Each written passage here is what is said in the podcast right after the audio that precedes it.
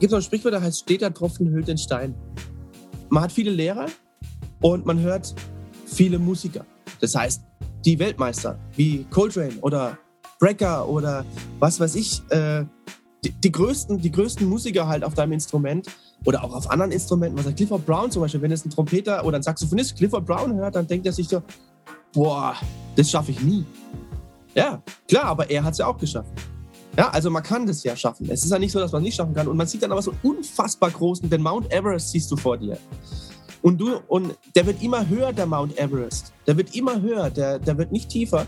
Und ähm, der Punkt ist einfach, lauf einfach los. Herzlich willkommen zur dritten Folge der Interviewreihe Wie übt eigentlich des Blogs What is Practice? Heute mit Steffen Weber.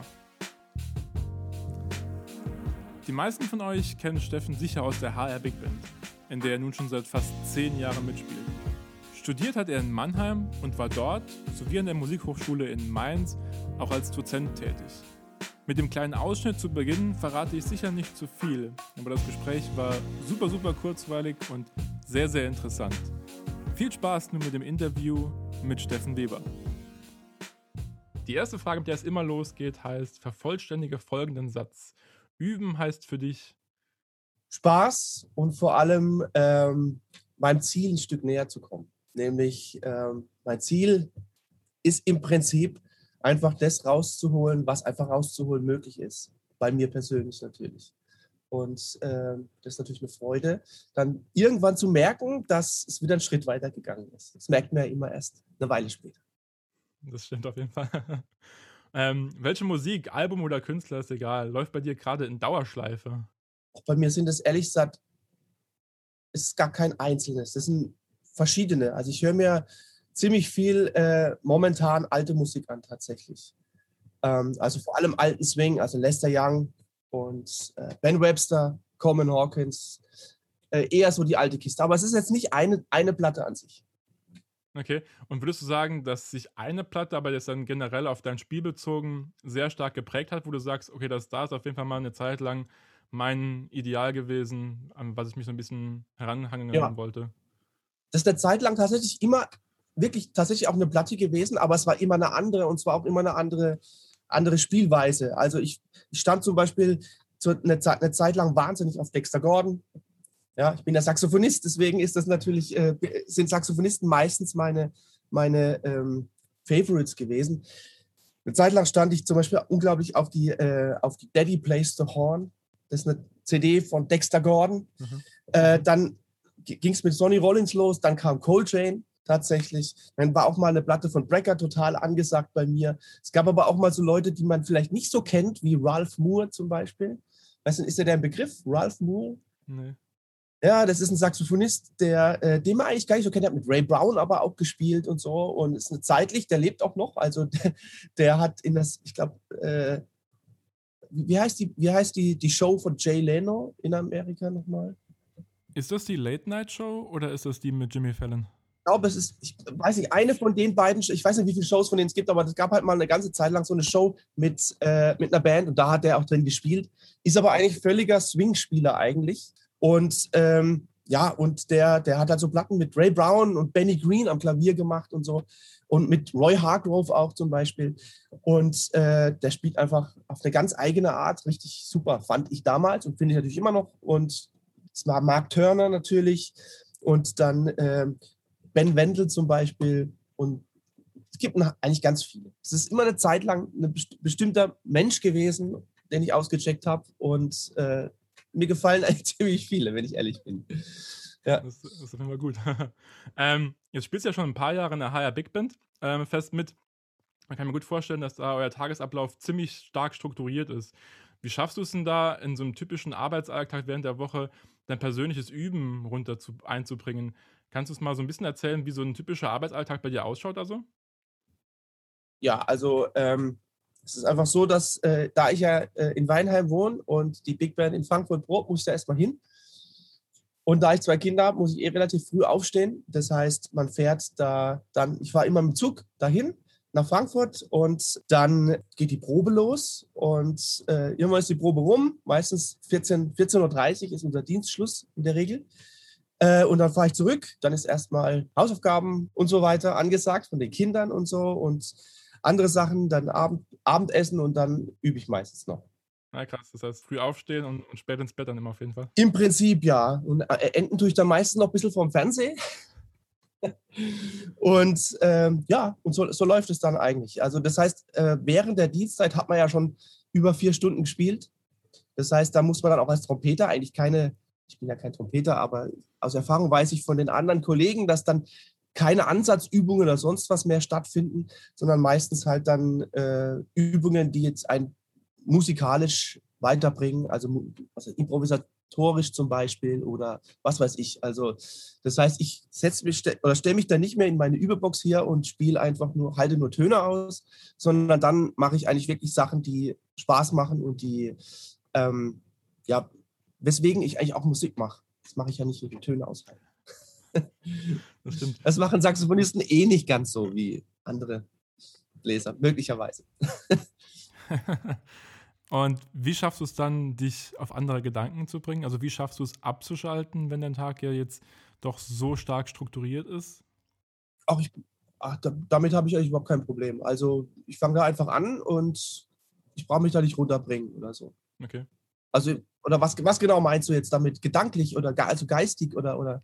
Ja, genau, ne? Also mir hilft zum Beispiel mega gut, nach einem anstrengenden Probetag eine Stunde Sport zu machen, beispielsweise. Ach so, ja, das habe ich ja, das mache ich ja im Prinzip auch, äh, aber ähm, das kommt dann manchmal halt noch zwischendrin dazu.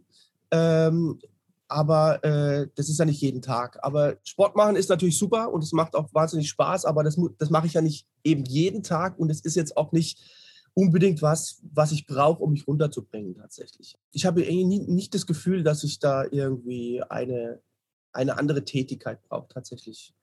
Kommt vielleicht noch, weiß nicht. Und hast du einen bewusst gewählten freien Tag in der Woche, wo du sagst, okay, da ist Saxophon frei, da ist nichts? Bewusst gewählt ist es nicht, aber das ergibt sich oft, äh, da ich ja Familie habe und äh, mit zwei Kindern ist das dann schon nicht unbedingt immer geplant, aber meistens ist es dann halt am Wochenende irgendwie. Wenn die dann auch frei haben, dass es dann halt mal irgendwie zu Oma und Opa geht oder so. Und dann ähm, ist an dem Tag natürlich erstmal vielleicht auch ganz frei äh, oder man spielt noch ein bisschen, ein klein wenig oder der, ja. Also das ist aber nicht geplant. Also es ist nicht so, dass es dann immer an einem bestimmten Tag ist. Es passiert halt einfach. Mhm. Okay. Würdest du sagen, wenn du am Üben bist, dass du eher so ein Typ bist, der in längeren Einheiten am Stück gerne übt? Oder bist du eher so jemand, der dann in der freien Zeit abends dann sagt, okay, ich mache eine halbe Stunde das, kurz Pause, halbe Stunde das, kurz Pause und dann vielleicht noch was anderes? Oder eher so lieber einen Riesen-Chunk und dann da dranbleiben versuchen? Meine Einheit sind meistens so 45 Minuten tatsächlich. Aber auch, das ist auch nicht mit der Stechuhr. Das ist einfach, es kann auch mal sein, dass es dann nur eine halbe Stunde ist oder mal eine Stunde ist. Und es ist auch, auch natürlich nicht so, dass dann die ganze Zeit voll konzentriert ist. Das geht gar nicht. Sondern das ist, passiert dann halt auch mal zwischendrin, dass man halt irgendwelche Sachen macht, die jetzt äh, im Autopilot funktionieren. Es ist ja auch so eine Mehr, dass, dass man ähm, ja, länger, ich glaube, länger als zehn Minuten wirklich super konzentriert zu sein, ist einfach nicht drin. Das geht einfach nicht, glaube ich. Da gibt es immer zwischendrin ein paar äh, kurze Zeitspannen, die, die halt einfach äh, unkonzentriert sind. So funktioniert wahrscheinlich unser Gehirn. Da kenne ich mich nicht aus, aber ich habe das noch nie geschafft, länger als zehn Minuten mich so super kurz zu konzentrieren. Deswegen ist es auch ganz gut, ganz gut dass, dass Stücke dann, äh, dass man in Stücken dann ab und zu mal Pause hat, wenn man richtig spielt, weil man wird das eh nie ganz perfekt durchspielen können. Vielleicht möglicherweise. Aber bei mir ist es dann tatsächlich so, dass es dann, dass ich dann oft Sachen mache, die äh, meine Gedanken äh, wirklich, also meine geistige, mein geistiges Dasein total fördern oder total benötigen. Und dann gibt es halt mal wieder zwischendrin mal kurz eine Übung, die, die im Autopilot wirklich läuft. Und ähm, ja, das ist eigentlich, insgesamt komme ich dann auf eine Dreiviertelstunde vielleicht macht dann halt ein paar Minuten Pause und macht es dann nochmal und dann ist eigentlich auch der Tag schon rum. Also mehr als zwei Stunden üben ist dann im Normalfall bei mir nach dem Dienst nicht mehr drin. Mhm, okay. Und wenn du jetzt zurückgehst an deine Studienzeit zum Beispiel, wie würdest du sagen, hat sich dein Üben dann jetzt im Vergleich von, von damals zu heute verändert? Also hast du zum Beispiel irgendwie eine Zeit lang Übetagebuch geführt, um dich zu strukturieren so ein bisschen, um Ziele zu setzen und zu sagen, okay, ich möchte in einem halben Jahr das und das erreicht haben und irgendwie versucht, so da hinzuarbeiten? Oder bist du eher so ein Typ, der eher intuitiver da vorgeht und sagt, okay, ich habe jetzt irgendwie die Transkription, das mache ich jetzt und dann gucke ich halt, was da auf dem Weg dahin so alles passiert und was ich dann dafür machen muss? Ja, also ich habe das schon, eigentlich schon immer so gehalten, dass ich mir schon Ziele gesetzt habe. Wenngleich die dann auch zwischendrin mal variieren konnten. Und die Ziele, die waren für mich eigentlich immer, ich hatte immer so drei Kategorien Ziele.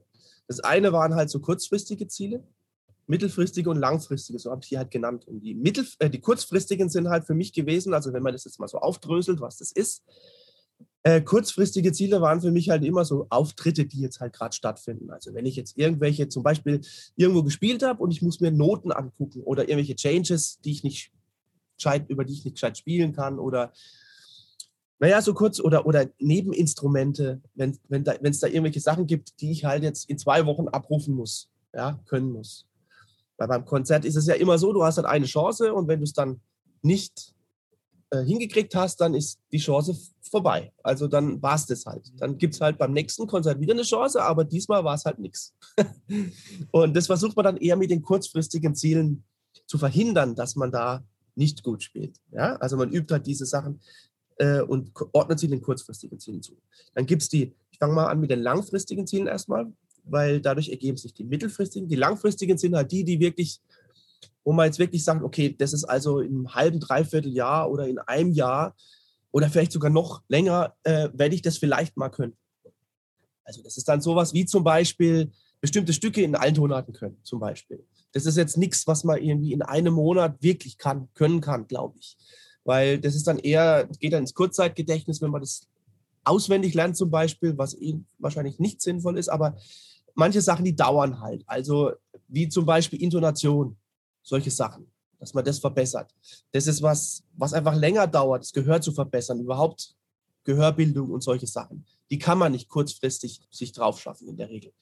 Äh, und die mittelfristigen Sachen sind halt, sind halt die Übungen, die ich dann mache, um die langfristigen zu erreichen.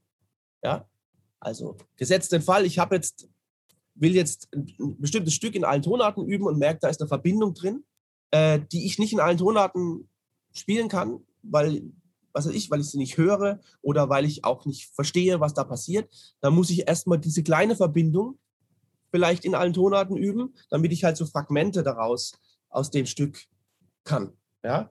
Und deswegen sind es halt Übungen, die ich dann quasi täglich mache. Ja? Wobei die kurzfristigen Ziele ein bisschen Vorrang haben, weil, wie gesagt, das muss ich ja früher können. Und ich erreiche damit meine langfristigen Ziele dann sukzessive sozusagen, wenn ich die mittelfristigen geübt habe. Ja, und das war eigentlich das Konzept, was ich dann immer gemacht habe. Aber der Hauptunterschied, weil du es ja vorhin darauf angesprochen hast, der Hauptunterschied zu früher ist natürlich tatsächlich, und das muss man leider so sagen, ist natürlich, dass wenn man, sobald man Familie hat, ist das mit dem Üben deutlich anders. Es ist jetzt nicht irgendwie, muss jetzt nicht unbedingt zwangsläufig weniger werden, also es wird wahrscheinlich schon weniger, aber es muss nicht unbedingt deutlich weniger werden, aber es wird von der Strukturierung ganz anders, weil man nicht mehr einfach so sagen kann. Also ich bin zum Beispiel immer in die Hochschule gegangen damals in Mannheim, wo ich studiert habe. Auch teilweise sehr früh morgens und äh, habe da halt eigentlich im Prinzip fast den ganzen Tag war ich dann da.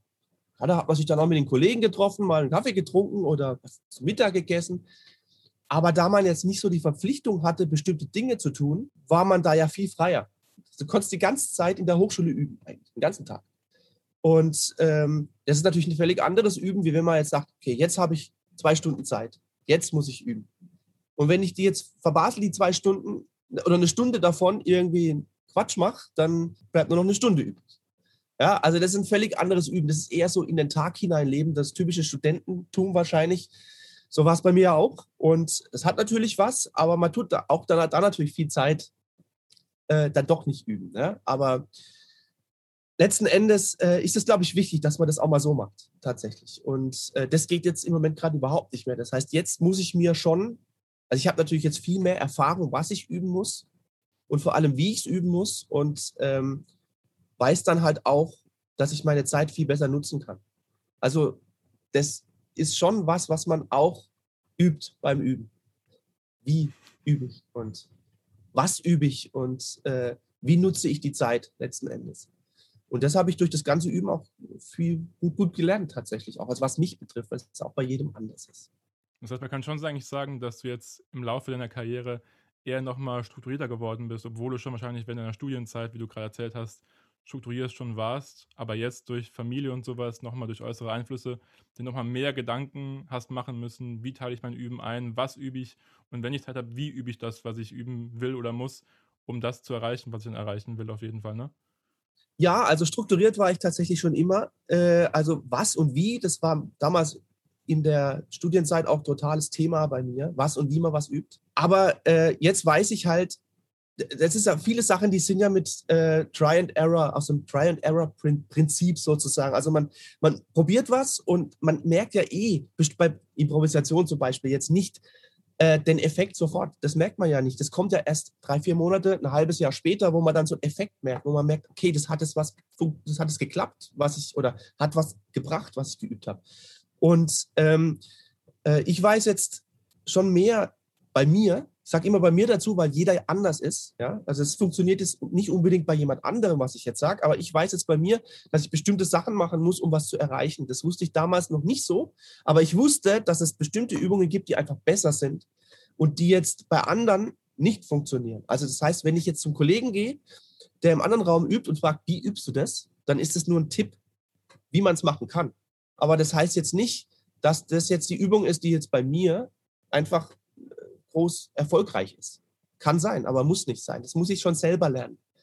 Und das ist das, was, ich, was mich damals am meisten interessiert hat, eigentlich beim Üben. Wie schaffe ich das in kurzer Zeit, ohne Abkürzungen zu nehmen? Weil Abkürzungen bei Improvisation, die funktionieren eh nie, denkt man nur, aber die funktionieren nicht.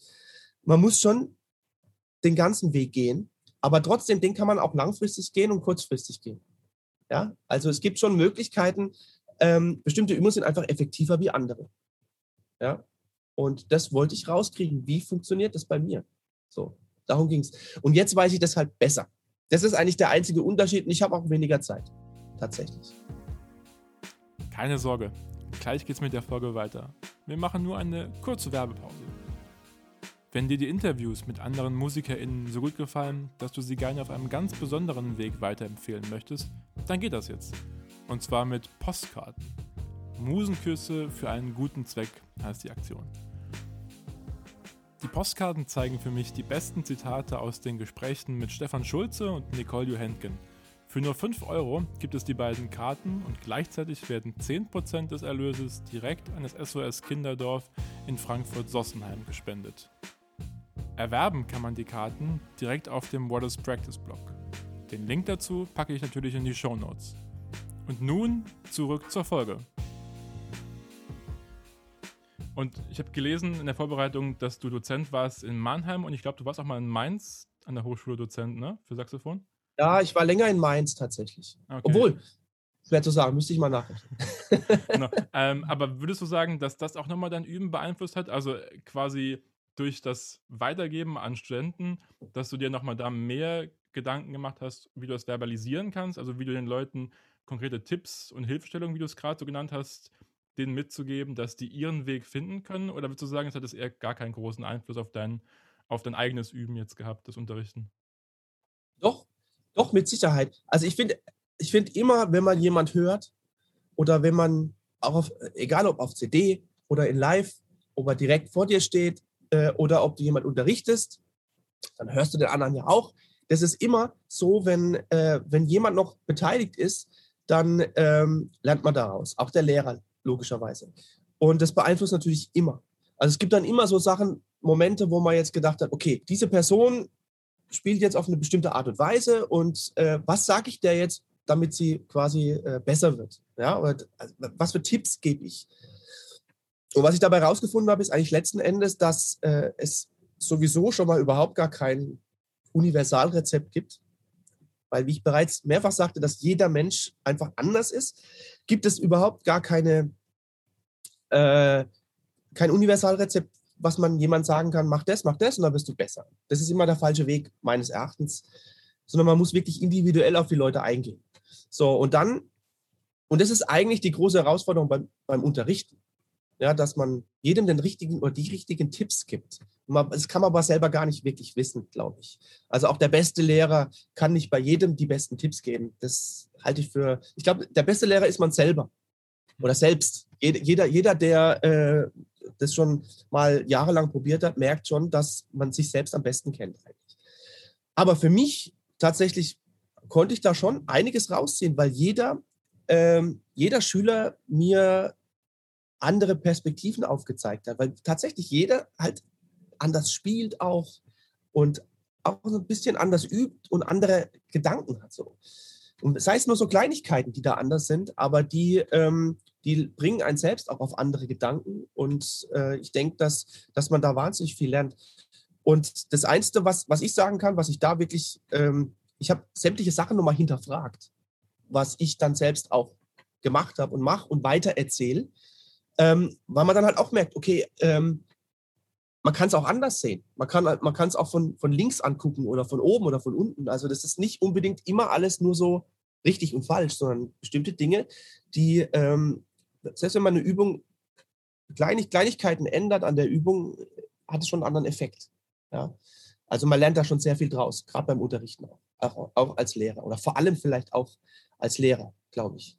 Weil der Schüler, der, der lernt eigentlich meistens hauptsächlich ja nur, weil er den, den Lehrer hört. Das ist ja das, Wichtige und weil der Lehrer halt auch schon gewisse Tipps gibt, aber ähm, ich weiß nicht, ob es wirklich Schüler gibt, die wirklich die Tipps von einem Lehrer, also im Jazz meine ich jetzt, eins zu eins immer genauso üben. Das glaube ich nicht. Ich glaube, die meisten, für die meisten Menschen, für die meisten Schüler sind die Tipps so eben Tipps. Und man nimmt es wahr, was der Lehrer sagt und adaptiert es auf sich, also ändert es quasi, variiert es so, dass es für einen selber auch passt. Und das ist, glaube ich, auch der richtige Weg. Ich glaube nicht, dass es, dass man alle, das kann man ja mal machen, aber bei allen, wenn man alles genau so macht, wie es der Lehrer sagt, ich glaube nicht, dass das sinnvoll ist. Mhm. Ja. Man hat ja meistens auch mehr als einen Einfluss. Ne? Man hat immer quasi wahrscheinlich mehrere Lehrer auf verschiedenen Zeiten, dass man immer so verschiedene, wie so Schubladen dann so aufzieht und sagt, das hole ich mir davon und das hole ich mir dann davon und guck, wie es bei mir passt und wie es für mich anwenden kann auf jeden Fall. Ne? Ähm, genau, das kommt noch dazu. Und jeder Lehrer sagt noch ein bisschen was anderes natürlich. ja. genau. Ja. Ähm, war das äh, oder war das Unterrichten auch ein ausschlaggebender Punkt für eine App, die du gemacht hast? Oder ist das überhaupt gar nicht irgendwie in Zusammenhang gewesen? Naja, also irgendwie natürlich schon. Das hat irgendwie alles einen Grund, warum ich das gemacht habe. Aber der Hauptgrund war eigentlich das, dass das eigentlich der Hauptgrund war eigentlich total unmusikalisch, ganz ehrlich. Der Hauptgrund war, dass mein großer Sohn angefangen hat, ähm, mir ein YouTube-Video zu zeigen und da hat dann so ein, ähm, ein Lehrer, kann man sagen, also ein, ein, ein ähm, Programmierlehrer gezeigt, wie man den Apple-Taschenrechner zusammen programmiert. Ja, wie das funktioniert so und so. Und dann habe ich mir das halt angeguckt, dann habe ich mich halt wahnsinnig gefreut, dass mein Sohn sich für Programmieren interessiert, weil das, ähm, glaube ich, eine, eine geistig äh, wichtige oder eine gute Sache ist, äh, sowas zu machen. Äh, und da habe ich mich gefreut, dass er das, dass er das macht. Und dann habe ich halt sofort gedacht, okay, das musst du jetzt unterstützen und habe mir halt so ein Buch gekauft und habe halt sofort angefangen, selbst zu lernen, damit ich ihm helfen kann. Das ich, er hat sich zwei Wochen dafür interessiert und äh, ich habe zwei Wochen gelernt und dann hat er auf, hat das, hat es ihn halt nicht mehr interessiert. Meine Güte, so war es dann halt. Und dann hat es aber bei mir angefangen, wo ich gesagt habe, okay, Jetzt habe ich das Buch gekauft. Er hat gesehen, dass ich das Buch gekauft habe und ähm, er sieht, dass ich da drin blätter und was Sachen mache und jetzt muss es weitermachen, damit man ihm zumindest zeigt, wenn man was anfängt, dann macht man es auch zu Ende. Und dann habe ich mir halt überlegt, ja, was könnte ich denn jetzt machen? So, nur das Buch lesen macht ja auch keinen Sinn. Und dann hat es angefangen, dass ich mir gesagt habe, okay, ich habe überall so Zettel rumliegen, wo das draufsteht, wo das draufsteht, wo das draufsteht. Und dann habe ich mir gedacht, okay, alles klar, das bringst du jetzt halt in eine App rein. So, und dann, das waren halt dann logischerweise meine Zettel, die rumliegen, sind alles musikalischer Natur. Ja? Und dann habe ich ähm, angefangen, halt versucht, so ein Konzept zu entwickeln, wie ich jetzt quasi die Sachen, die jetzt, die ich jetzt halt die ganze Zeit geübt habe und die halt auf den Zettel standen, wie ich die quasi dann halt in eine App verfrachten kann. Es gab halt auch lauter so Fingersätze für Saxophon und so weiter, die ja auch in meiner App sind die dann rumlagen. Dann war da mal für Vierteltöne äh, was und da auch. Und dann war da noch was für, für Fingerings oder für, für irgendwelche anderen Sachen halt.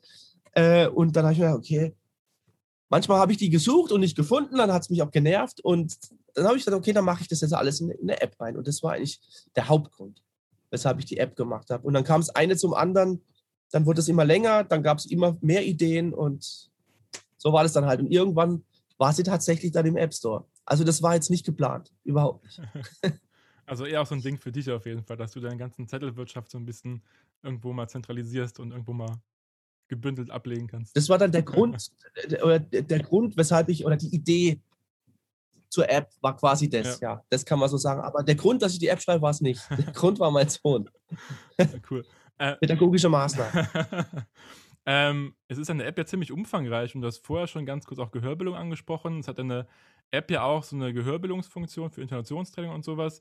Ist das was, was du noch heute trainierst? Also Gehörbildung, Harmonielehre, Rhythmik gesondert? Oder ist das was, was du mal in deiner Studienzeit viel gemacht hast und jetzt sagst, okay, ich kann mich darauf verlassen, dass das weitestgehend drin ist und ich mache das noch so ein bisschen nebenbei, aber nicht mehr extra so als, als wirklich ein Block beim Üben? Ja, also, also ich, ich übe üb alle von diesen Sachen, die du jetzt gerade genannt hast, natürlich immer noch. Ich glaube, das übt man sein ganzes Leben. Also es ist nicht so, dass man Rhythmik irgendwann nicht mehr übt. Das ergibt, würde, glaube ich, wäre merkwürdig. Also der, der Punkt ist, ähm, in der App geht es eigentlich hauptsächlich, äh, die hat ja verschiedene Screens, ja, also verschiedene Sektionen oder so. Und äh, die eine Sektion, wo, äh, die sich Drones nennt, da geht es eigentlich tatsächlich um Intonation. Da geht es eigentlich auch nur um Intonation. Und äh, dass man halt mit verschiedenen Sounds tunen kann und mit Vierteltönen und so weiter. Und ähm, das ist was, was ich tatsächlich relativ viel geübt habe, dass, ähm, dass ich Intervalle hören kann letzten Endes und dass ich die halt auch in Relation zu anderen setzen kann. Ja? Also ich spiele ein Instrument, das nur einen Ton gleichzeitig spielen kann, zumindest standardmäßig. Und äh, da ist es sehr wichtig, dass man dann quasi, äh, wenn man jetzt improvisiert und äh, nicht hört, welchen Ton man spielt zum Akkord, dann wird er auch nicht stimmen. Zumindest meistens nicht. Ja, mal vielleicht, aber oft nicht. Und deswegen muss man halt Intervalle hören können und auch zu verschiedenen Sounds hör, äh, hören können, also zu, zu, auch zu komischen Sounds, die, mit denen man jetzt vielleicht nicht spielt, wie zum Beispiel ein Fagott, das kommt ja im Jazz jetzt nicht so wahnsinnig häufig vor. Ähm, also mit Sounds, die halt verschiedene Oberton, verschiedenes Obertonspektrum haben. Und ähm, die anderen Sachen sind eher akkordischer Natur. Ähm, und was ich halt früher sehr, sehr viel geübt habe, ist mit so Zwölftonreihen. Ich weiß es nicht, ob ihr das auch gemacht habt. Ihr seid ja äh, mittlerweile deutlich jünger als ich. Ähm, also Zwölftonreihe ist ja natürlich ein Begriff, gehe ich mal von aus. Mhm. Genau, und das macht meine App ja eigentlich auch. Das heißt, ich habe mir damals, als es die, da gab es noch keine iPhones, habe ich die App logischerweise nicht gehabt. Ähm, und dann habe ich gab es ein Blatt Papier, da habe ich mir einfach zwölf Töne aufgeschrieben also in Akkordschreibweise. Also quasi ein großes A, ein großes H oder ich habe natürlich B aufgeschrieben äh, und ein B-Flat, ein C und so weiter. Und alle zwölf in einer, egal welcher Reihenfolge.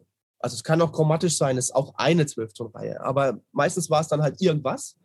Und dann habe ich halt Übungen mir dazu ausgedacht. Wie zum Beispiel, ich sag mal, eine ganz einfache Übung. Man sagt einfach, okay, der erste Ton ist ein A, ja, und dann äh, übe ich, ähm, sage ich, übe drei Klänge. Nur drei Klänge. Ja, ich meine, das wird jeder jetzt, äh, der das wahrscheinlich liest, können. Aber man kann die Übung so schwer machen, dass es niemand mehr kann. Also ich fange jetzt auch mal, damit man es versteht, ganz einfach an. Ich sage einfach, ich spiele eine A-Dur-Dreiklang als, mit vier Tönen. Ja, also äh, spiele ich A, Cis, E, A. Ja, also ich habe ein Metronom an. Mein erster Ton, also mein erster Buchstabe, der da steht, ist A. Der nächste ist jetzt, sagen wir mal, Cis. Der nächste ist F. Ja, und dann spiele ich äh, A, Cis, E, A. Ja, also ähm, quasi in der Rhythmik da, da, da, da. Und dann Cis, F, Gis, Cis. Dann F, A, C, F. Ja, macht die Übung quasi immer taktweise. Ja, und äh, durch alle zwölf Tonarten, die da stehen. Komplett durch. Und ähm, diese Übung kann ich zum Beispiel variieren, indem ich sage, den ersten aufwärts, den zweiten abwärts.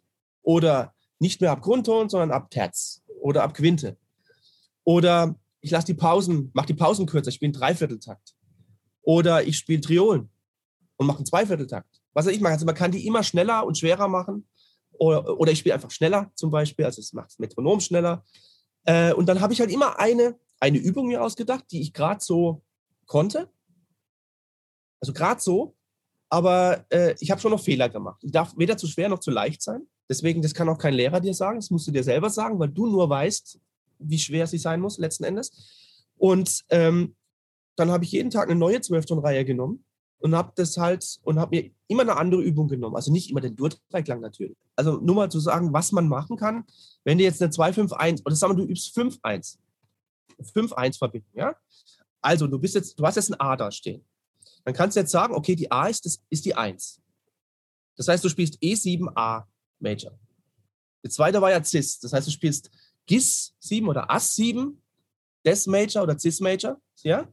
Und wenn du das mit Klick machst und für alles nur einen Takt hast, dann musst du ja sofort wissen, was die Quinte ist. Sonst kann man ja das nicht spielen. Ja? Selbst wenn man nur die drei Klänge spielt. Mhm. Ähm, genauso gut kannst du aber sagen, das, was da steht, ist die Quinte. Also du kannst du sagen, du bist dann halt nicht in A Major, sondern bist in D-Dur. Dann, weil A, ja, A7 wäre dann und gehst auf D-Major. Das heißt, du hast dann Cis7, Fis-Major und dann hast du dann quasi, äh, was war's, F, oder? F7, B-Major. Und äh, so, ähm, so ist, werden die Gedanken dann auf einmal anders. Solche Übungen habe ich die ganze Zeit gemacht, eigentlich während dem Studium. Oder zumindest, ja, ab dem dritten Jahr würde ich sagen. So, da, wo ich mit sowas wirklich angefangen habe. Und das macht meine App im Prinzip auch, weil darum geht es eigentlich nur um zwölf Stunden rein letzten Endes. Weil die App hat ja auch genau das, diesen Zufallsmodus, ja, dass er quasi immer alle zwölf Töne oder zumindest die Töne, die man ausgewählt hat, also wenn man alle zwölf ausgewählt hat, sind es alle zwölf. Und das, äh, das ist das, was ich früher geübt habe. Also eigentlich macht die App genau das, was ich früher geübt habe, aber halt ohne, also halt mit Playback, mit Metronom und so weiter. Das hätte ich damals sehr gerne gehabt, ehrlich gesagt. aber es gab es nicht. ja. ja.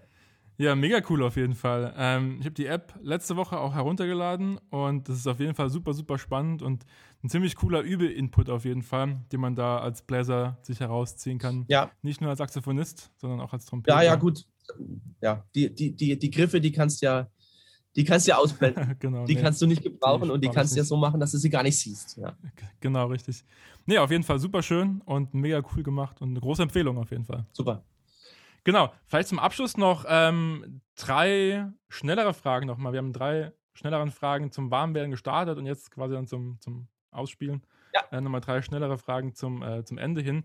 Genau, das hast du gerade vorher schon kurz angesprochen, äh, dass du die Übung ja immer so wählst, dass du gerade an dieser Schwelle bist, wo man sagt, glaube ich, diese Goldilocks-Zone, ähm, wo man was kann, aber man so knapp drüber ist, dass es halt wirklich genau in diesem Sweet Spot so ist. Ähm, wie gehst du da mit Fehlern um, wenn dann Fehler passieren? Also also wenn, wenn, wenn Fehler passieren, Fehler sind ja dafür da, dass man sie macht und dass man sie korrigiert dann oder später. Also dass man sie quasi letzten Endes, ähm, zum Beispiel kurz abgelenkt, wenn eine Frau gekommen ist. Ähm, also Fehler sind dafür da, dass man sie macht und dass man sie korrigiert und dass man daraus lernt. Das bedeutet, ähm, wenn, ich, wenn ich Fehler mache, dann ist mir das ehrlich gesagt egal, das stört mich nicht. Ähm, aber ich weiß natürlich, wo was falsch gewesen ist und meistens übe ich die, diese Sachen dann nochmal getrennt. Also quasi, ich hole mir das raus, pack mir das und, und pack das dann vielleicht sogar in eine neue Übung und versuche das halt beim nächsten Mal nicht mehr zu machen. Aber letzten Endes zeigen mir die Fehler, dass ich bestimmte Sachen nicht so gut kann.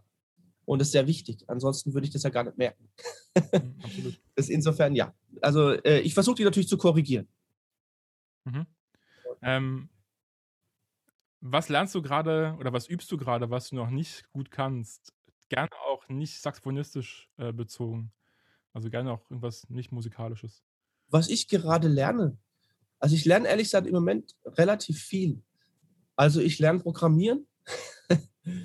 ja, das lerne ich, weil da lernt man auch, das hat auch sehr, sehr viel mit Improvisieren zu tun, obwohl man es nicht glaubt. Das wusste ich am Anfang auch nicht oder hab, hätte ich mir auch nicht sagen lassen, weil ich habe damit ja vor zwei Jahren angefangen und ähm, hätte, mir, hätte nicht geglaubt, dass es so viel mit Improvisieren zu tun hat.